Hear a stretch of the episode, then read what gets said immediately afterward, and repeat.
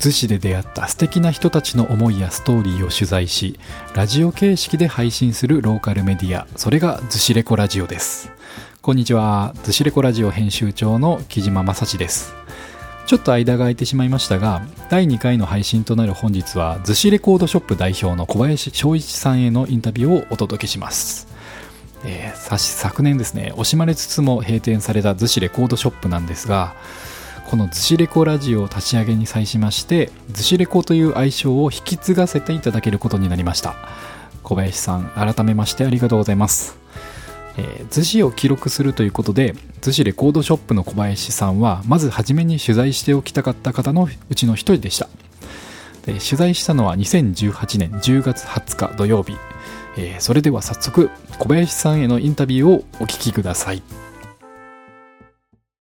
ということで、はい、寿司レコードショップの代表の小林翔一さんにお越しいただきまして、ありがとうございます。いえいえ、こんにちは。こんにちは。です。よろしくお願いいたします。ということで、あの、まあ、寿司レコード、寿司レコーズという、まあ、あのメディアを、え、ー、と、僕たちがやりたいというところで、お話を差し上げて。で、その中の一つのメディアとして、え、ー、と、この寿司レコラジオを、え、ー、と、僕が編集長という形で 始めさせていただきたいなというふうに、あの、以前、こう、打診というか。えご連絡、えさせていただいてこれでここであのいろいろといろいろな逗子レコードショップの思いとかを聞かせていただいてあの逗子を記録すると逗子の人を記録するというところにあの、はい。えーと、共感いただきましてご快諾、えーと、逗子レコという名前を使うことにご快諾いただいてありがとうございます。ありがとうございます、光栄です、はい、で今日はですね、えーと、その逗子レコードショップもすでに閉店はしてしまったんですけれども、えー、と逗子レコードショップっていうお店がこの逗子に、えー、と長年続いてきたというところとあとそういうお店の歴史ですとかあとはその小林さんがそのお店を続けていく中で、えー、と感じてきたこととかをいくつか質問にまとめてきましたので、はい、その辺についてちょっとお聞かせいただければと思ってます。はい、はい、よろしくお願いします。最近普段はどんなことして過ごされていますか？はい。はい、えっ、ー、と日常はですね、はい、もうほぼあ毎日日曜日という毎日日曜日。なので、あれなんですけどもあの、まあ、家の中でね、はい、自分の役割っていうのを少しでもこう、置かなきゃいけないかなと思いまして、まずあのキエロ。キエロ、はい、ご存知ですか、はい、知っております、生ゴミを、うん堆肥化させる箱ですよね、はい、そうですね、えー、あれもうちでは用意してありますし、はい、使ってたんですがやはりあれコツがいりましてね、はい、えー、家内はね投げやり状態になってたんですよ。ポーンと入れたまま。あというか、そうではなくてあまり利用しない、はい。うん、でというのがあ解けないのよねっていう話で、はい、でまあその辺をもう一度一からね、はい、自分なりに工夫し始めて、うん、あのー、キエロ特に、あのー、寒い時がちょっと弱いんですけどね。あど、えー、暖かくなるとね、はい、えー、ちゃんと土に帰ってくれるんですよね、はい、その手入れ朝あ生ゴミを受け取って、はい、それでそのキエロのキエロの方に、ね、入れてというような形で大体半年ぐらい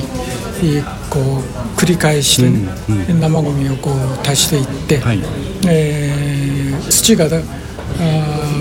ある程度粘土化されるんで、うんうん、えー、ある程度いったらそれを取り出して、はい、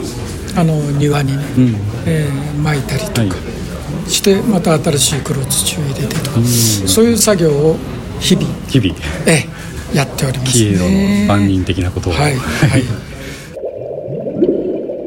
いやー、我ながら緊張してますね。初めてのインタビューってこともあってですね。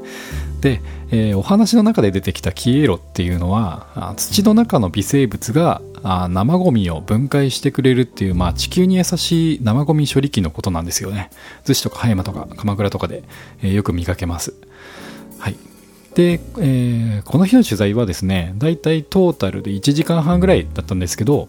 前半はこういった日常のお話だったり映画や音楽のとても興味深いお話をお聞きしてそして後半で逗子レコードショップの歴史やエピソードについて語っていただきました。それでは引き続き小林さんの最近の日常について伺ってまいります。それ以外でですとね、はい。はい、定番はねやはり知人とのメールのやり取りそういうのがありましてね、はい。うんうん、結構文章書いちゃうんですよね。なるほど。なのでね、えー、12時間かかっちゃうんです。本当ですか？で書いたことの整合性を確認するために場合によったらネットで調べたりとかね、して。こうインターネットとか駆使されてます、ね、そうですね、はい、えー、まあ、駆使というほどでもないんでしょうけども、それなりに、えー、便利に使わせていただいてますよ。土、うん、レコードショップのツイッターとか、はい、あとホームページあホームページ、あのその開店している時は結構、あのえー、と僕あのちょっと見させていただいてたん。ですけど結構充実してなったなとありがとうございます、はい、あのーまあ後ほどお話ししようかなと思ったん。ですけども、はい、結局本来、うん、私コンピューターって好きだったんですよね。はい、はい。えー、高校生ぐらいの時かな、うん、うん、で文系に進みながらも、はい、そこにちょうどコンピューター研究会なんていうものがあってね、はい、その中に入ったりして、はい。えー、いろいろ、うん、なのでえー、Windows95 ぐらいから、はい、もう97一つ前3.1か、はいはいはい。えー、あれの時からネットを、はい。えー、ポツポツ始めてましたからね、うん、なのでその意味ではある程度扱いはね、うん。えーえー、慣れてるでしょう、うん、いやそう思いますね。はい、はいであとあのメールやり取りしましたら、はい、えあのテレビというか映画が好きでね、はいはい、で録画して放送されて、うん、それをあの見たり、うん、またいいなと思ったのはあディスクに落として保存版にしたりと、はい、でそのディスクにその画像を使って、うんえー、写真を焼き付けたりとか、ね、そんなような作業をするともう小一日かかっちゃうんですよね。ちなみに最近見た映画で良かったなと思ったものありますか？あのー、最近というかその録画したもの、はい、それとも映画館も結構行くんですよ、うん、本当ですか、えー、はい、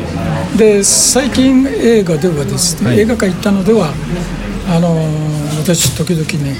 シネマ歌舞伎行くんですよ、はい、つまり、映画館で歌舞伎の舞台を上映する。と、は。い。えー、それで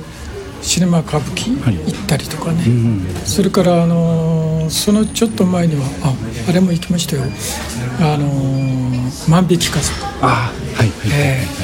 ー、これが是枝監督の、はい、そうですね、あのー、家族って、うん、ああそうだよね。必ずしもねあのネタバレっぽいこと。あそうですね。すみません、はい、ね、まあでもそうですね。そう、うん、そういったところでね、うん、改めて家族、ね、はい。えー、というものを見直し、しましたよね。そうそれからあとまあテレビの録画過去にね良、はい、えー、かった映画などを中心にこう録画して、うんうん、今一度見直ししたりして、はい、感動したり、はいしてますよ。はい、いいですね。ですね。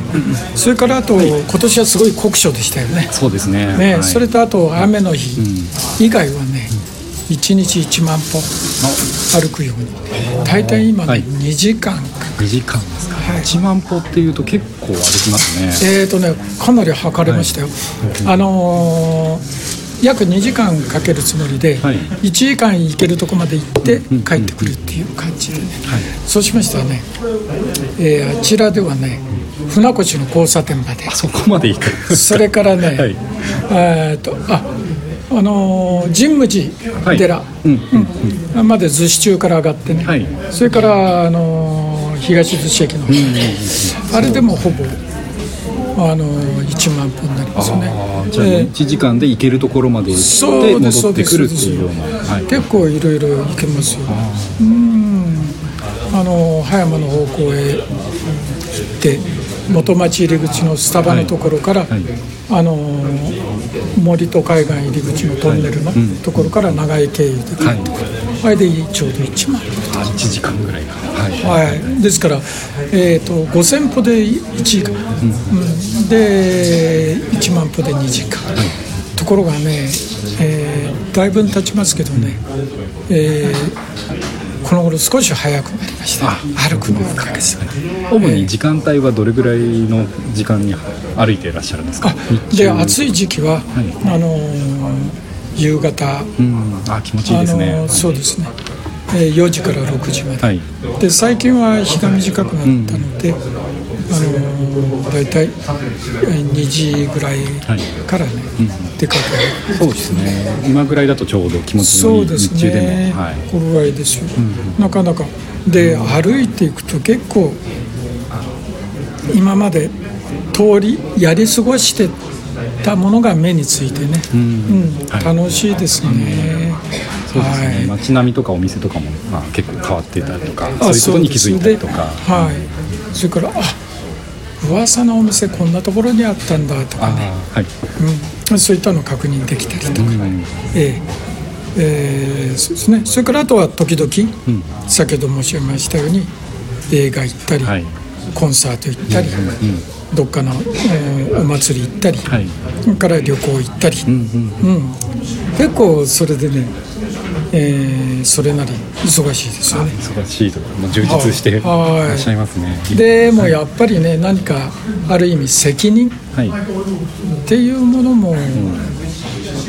欲しいかな、うんうん、っていう意味合いでね何かあったボランティアでもあればなとね、うん。はい。えー、市の広報などをこう気をつけて見てできそうなもの、うんそういったものをね今あの探してる最中。はい、やっぱりそのお金をもらってでの仕事っていう意味とは違った意味での何かこう仕事というか責任みたいなのってやっぱりなんか生涯持つべきかなって僕はあのあの若造ながらもちょっと思ったりするんですけどそれはそれは、はい、やっぱりその生涯現役というか、何かこう社会と関わるとか、っていうふうにしていくことであのなんでしょうね。うちの母とかも、今大学行ってるんですけど もう60過ぎてるんですけどそういうところで社会と関わったりとか勉強し続けたりっていう、そういうなんかあの姿勢っていうのがやっぱあるとそのなんでしょうね。老化防止というのもあれですけど、やっぱりそのいつまでも若々しくあのアクティブにいられるんじゃないかなと思いますね。本当にあのすごいです。あの私なんか今にしてようやくそのボランティアの重要性とかね、はい、そういったものを、うん、あのそのボランティアをお受けになる方々にとってではなくてね、うん、ボランティアに参加すること自体がね、はい。非常にねその役に立つだなあ立ちそうだなっていうことが見えてきました、ね、はい。じゃあ意外と楽しいですね。地域にこう絡んでいくというか、はい、そうですね、うん、なもんでね、ね、何かね、はい、見つかるといいなと思って。ですね、なるほど、はい、この「ズチレコラジオ」もそうですね。あそうですね。ボランティアと言ったらあれですけれども、はい、仕事というか何かこう地域に発信というか、はい、はい、何か関わりを持つきっかけとして、はい、今後も使っていただけるとありがたいなと思ってお願いいたします、はい。いや小林さんの日常がとてもイメージできるようなそんなお話でしたお店を閉められた理由に健康上の都合というのがあったそうなんですがウォーキングしたり映画見に行ったりあとは旅行したりととてもお元気な様子で安心しましたねで、えー、冒頭のキエイロの番人のお話もそうですし自分に合ったボランティアを探しているという話にも共通しているのはやっぱあのキーワードとしてあの責任っていうキーワードがあると思ったんですね。うん、で人は責任を持つことで自分を律することだったりとか活力が得られたりするんじゃないかなと思ったんですよ。でお金を稼ぐための、まあ、いわゆるライスワークライスワークご飯ですね。ライスワークとは別に生涯現役として社会と関わりを持ち続けるようなライフワークっていうものを通じて、えー、社会や他人に対してこうアクションするっていうのはやっぱり大事だなと思いましたね。で、まあ、今回の取材だけじゃなくて今後もこの「ずしレコラジオ」にご協力いただけるとおっしゃっていただけたのは非常に心強いなと感じました。はい。さて、えー、続いての質問ではですねレコードショップの代表されてきた小林さんが仕事としても扱ってきた音楽というものに対して、えー、どんな思いや価値観を持っているのかという点についてお聞きしました。先ほど、まあ、いろんな映画を見たりコンサートを出かけたりという話ありましたが、はい、あのまあ、レコードショップのあの方だったということで、まあ、好きな音楽っていうのはいろいろあると思うんですが、まあ、その中でもこう一番自分がお気に入りというか一番語ることのできる音楽とか、まあ、好きな音楽ですね。その辺を何かあのピックアップしてお話しいただけたらちょっと興味がありまして僕。はい。あのー、ただなんて言うんでしょうねえー、結局大きく捉えると音楽屋であるがゆえに、はい、えー、知識的にはね、うん、いろいろなものをね、はい、えー、お話ししようと思えばできますよね。はい、ただあのー、個人的にはね、やはり先ほど申し上げたように映画が好きという流れ、はい、そういった部分からあ、まあ、あミュージカルとかね、はい。うん、音楽が重要な映画、うんはい、映画音楽とか、うん。あの、はい、映画音楽っていうのは、まあえー、映画の、うん背景を彩るというような形で、はい、でいうような意味合いで、はい、ですからもう昔はそれが非常に映画の中では重要で。うんうん、でその音楽を聴くと映画のシーンがよみがえる頭の中に、はい、そういうことがあの非常に嬉しかった時代です、はい、ところが、うん、今いわゆるあのビデオがね、はい、えー、簡単に手軽に手に入る時代になりましたでしょ、はい、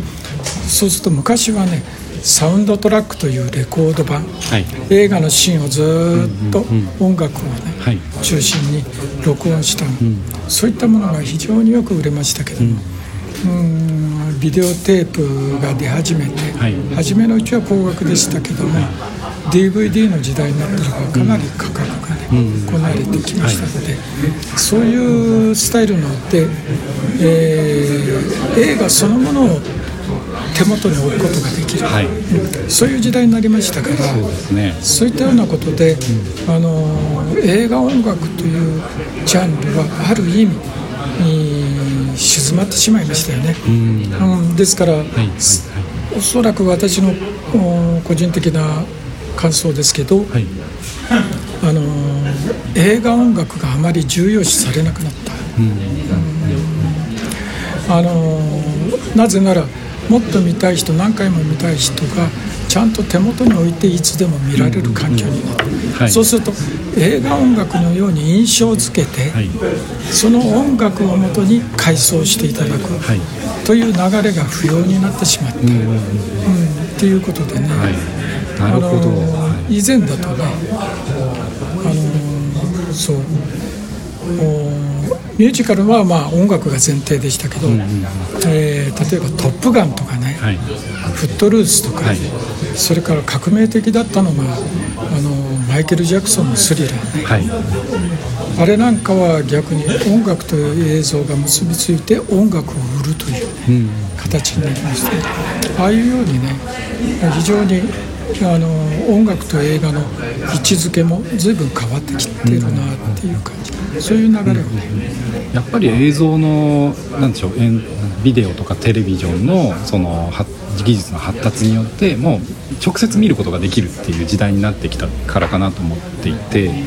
なんかそのそれがない時代はやっぱりその劇場でこう見たりした映画を思い出すためのきっかけとして音楽をこう使っていたというかまあそれって結構今もまあ映画を見た後にもう例えばもう「ララランド」なんかすごい分かりやすい例ですけどもテーマ曲が流れると、うん、ああのシーンこうだったなって思い出すみたいな。それを思い出すっていう行為でまた楽しむみたいなのが、やっぱりその当時の楽しみ方だったのかなって、はい、今のお話聞いてかなり感じましたね。うん、あのそれでしかあの思い出せないですかね、うん、うん、映画館で上映が終わってしまえば、はい、今度いつリバイバル上映されるか分かりませんでね。で、ね。はい、テレビで放映されるっていうのも比較的、といってももう数十年前からですけど、うん、確か淀川長春さんの日曜映画劇場、はい、ああいったような形にならないと、うんうん、それだってこちらのリクエスト通りすぐやるわけじゃないですか。そうですね。はい、そういったような意味合いでは、もう映画を手元に置ける時代っていうのは素晴らしいですよね。そうですね。好きな時にもう今だったらこのスマートフォンとかで見れますからね。そのネット配信というか、はい、そういった意味合いでね、えー、メディアの在り方が全然変わってきましたね、はい、そういうようなことでね、うん、あのまああミュージカルとあと幼い頃から父の影響もありましたけど、はい、クラシックですかね、はい、その辺は、うん、いろいろ、でまああミュージカルで言えばねなんといっても中学生の時に見た、うん、ウエストサイドですよね。ところがそれ以前に、えー、いわゆる1950年代に、はい。すで、にミュージカル何本もいいものがあったんですね、うんうん、えー、ロジャースオスカー・ハーマスタインのねコンビでね、はい、で、えー、そういうのを私はもう過ぎた状態でウエストサイド1960年、はい、でからスタートしましたから、はい、リバイバルで追うように、うん、やりましたからね、はい、えー、でももちろん先ほど出ました、ララランド、見ましたし、グレートショーマンもすでに見てます。はい、はい、ですねですからねあのー、この中にはえーセリフを言ってるところから歌に変わるとかね、うんうん、そういうシーンがね、はい、どうしても納得できるタモリさんがそうですね。そうですね。よくテレビでもおっしゃってますよね。なんで急に歌い出すんだみたいな。そうそうそうそう、はい。うん、ただ、あのー、その違和感はなんて言うんだろうな。置いといて楽しんでほしいなっていう感じがしますよね、うん、高揚感やっぱり音楽とともに、うん、人間楽しい時には口ずさむじゃないですか、はい、そうですね、うん、それと同じで、うん。やっぱりセリフとか表情とかだけじゃなくて音楽とかそのダンス。乗せて。そういうところでつい歌になると、うんうん、キャラクターの感情をこう、ね、表現したり、はい。うんうん、ですね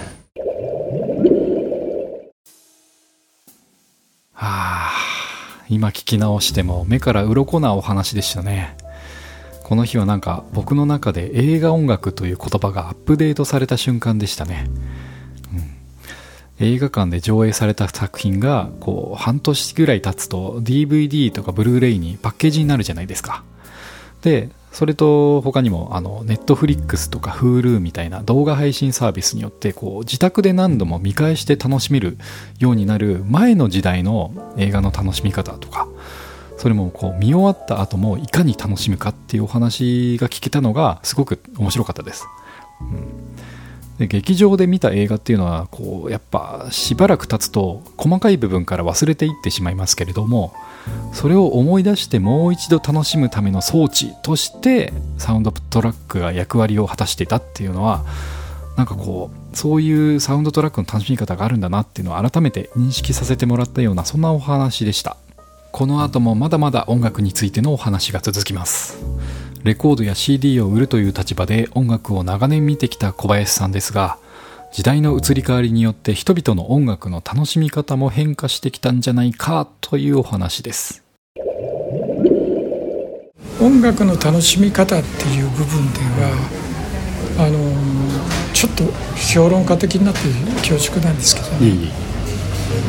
こう長いことこの商売というか仕事をしてみて、はい、えー、お客様の流れ、うん、動き、それから出てくる曲新しい曲、はい、そういったものを想像してガラッと変わったのが、はい、ウォークマンの出現です。ソニーの、音楽を持ってもう持って歩けると、はい、そしてそれがあのー、ですからね DVD で映像を見るっていうのはまだまだね、うん、以前のレコード時代と同じ雰囲気持ってるんですね、はい、でも最近は違いつつありますよね、うん、あのテレビが一家に1台かせいぜいで2台でしょ、はい、そうするとその時間帯同居した家族は、一緒に見るっていうパターンになりますよね。そうですね。今はこれでねパソコンですね。パソコンでね、はい、えー、個人の部屋に入って、うん、うんうん、何を見てるんだかっていう、うん、それがね音楽がそのウォークマンの出現で発生した、それであのー、個人個人が、はい、あの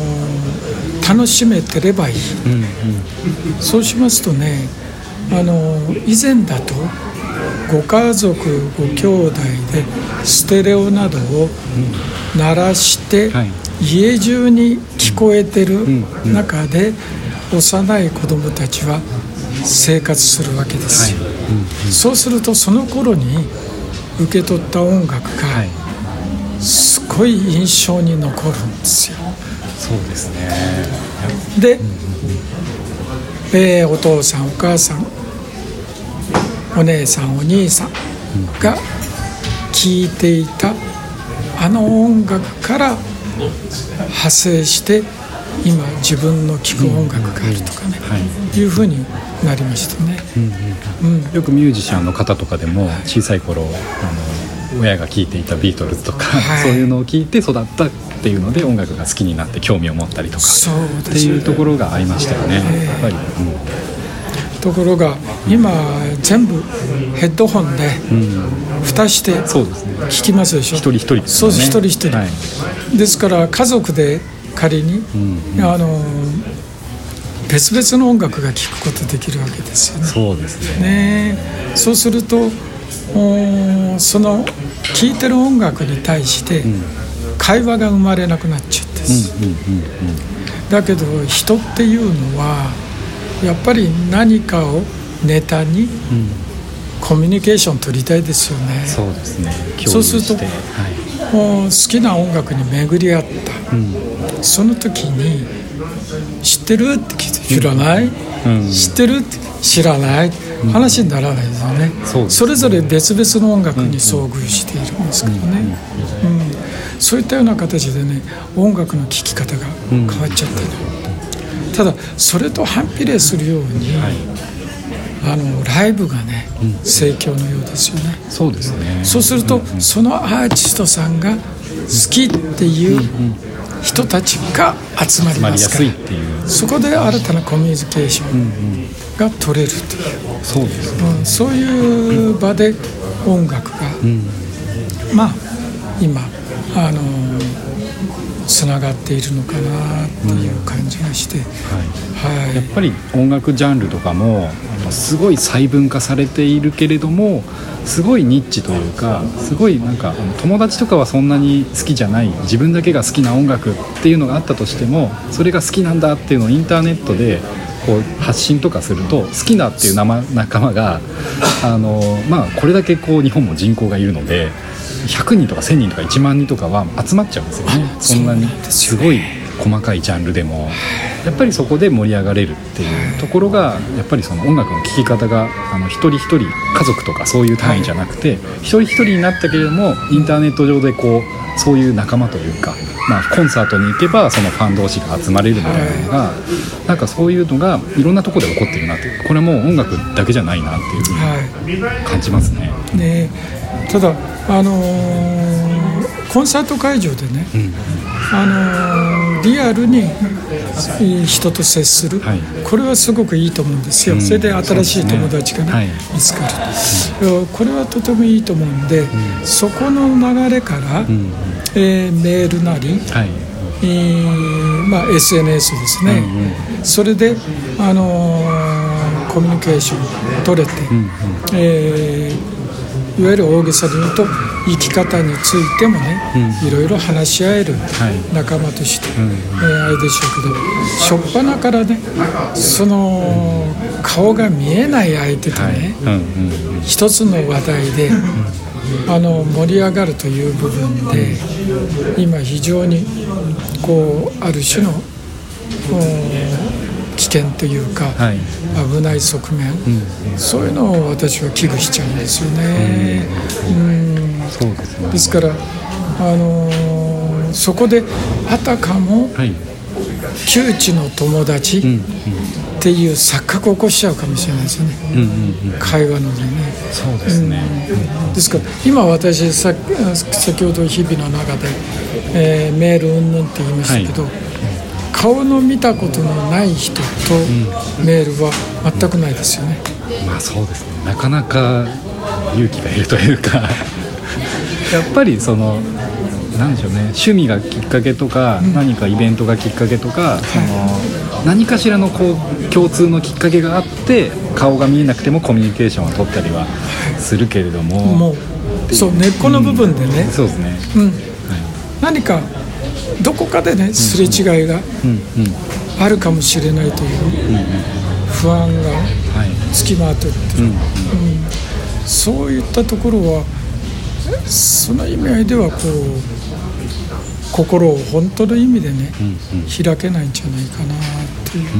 やっぱりそこは直接会わないとこう分からない部分っていうのはやっぱりありますよね。文字だけじゃないですし、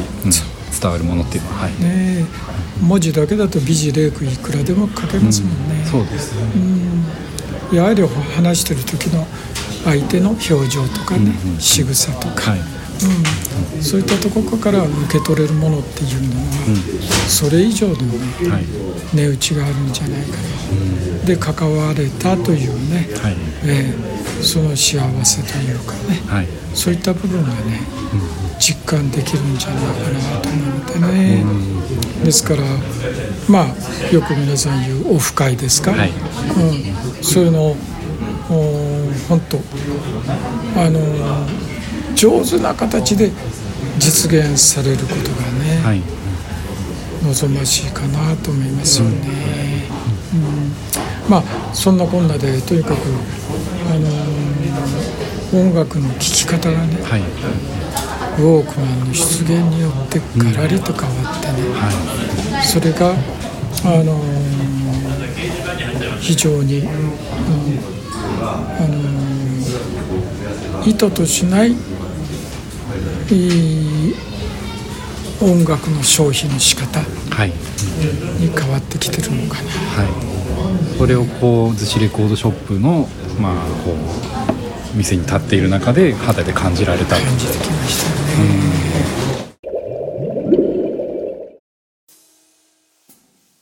いやウォークマンの話は面白かったですね、うん、音楽の楽しみ方がウォークマンの出現によってガラリと変わってこう家族や音兄弟といった中での共通の話題は失われがちになっちゃったよっていう話ですけど、まあ、これって音楽に限らずやっぱテレビとかでも同じことが言えるよなと思いますね。なんかおじいちゃんおばあちゃんは地上波のテレビ見ていてでお父さんお母さんはまあ PC とかで、えー、Hulu とか見ていてで子供たちはスマホでなんかこう ABEMATV とか YouTube 見てるみたいな、うん、でなんかこう新しい音楽との出会いのきっかけについてもなんかこう家族や兄弟とか身近な友人からでなくてもネットのネットの上での他人の書き込みを見かけたりとかそれこそ YouTube のおすすめ動画から見つけたり、ま、リアルなコミュニケーションを介さずに得られるようになったっていうことですよね。うん、でちょっとあの子育ての話になっちゃうんですけどうちの子供もねあの子供自身が好きなものアンパンマンとか機関車トーマスとかシンカリオンとかまだ3歳なんですけどそういったアニメとか番組を録画したものを繰り返し繰り返し見てるんですよねでそれってあの子供から見てこう自分が好きなものを好きな時に見るっていう体験ばっかりをしていて例えば親が見るものを横目で聞いたり見たりっていう体験はあんまりしてないと思ったんですよ。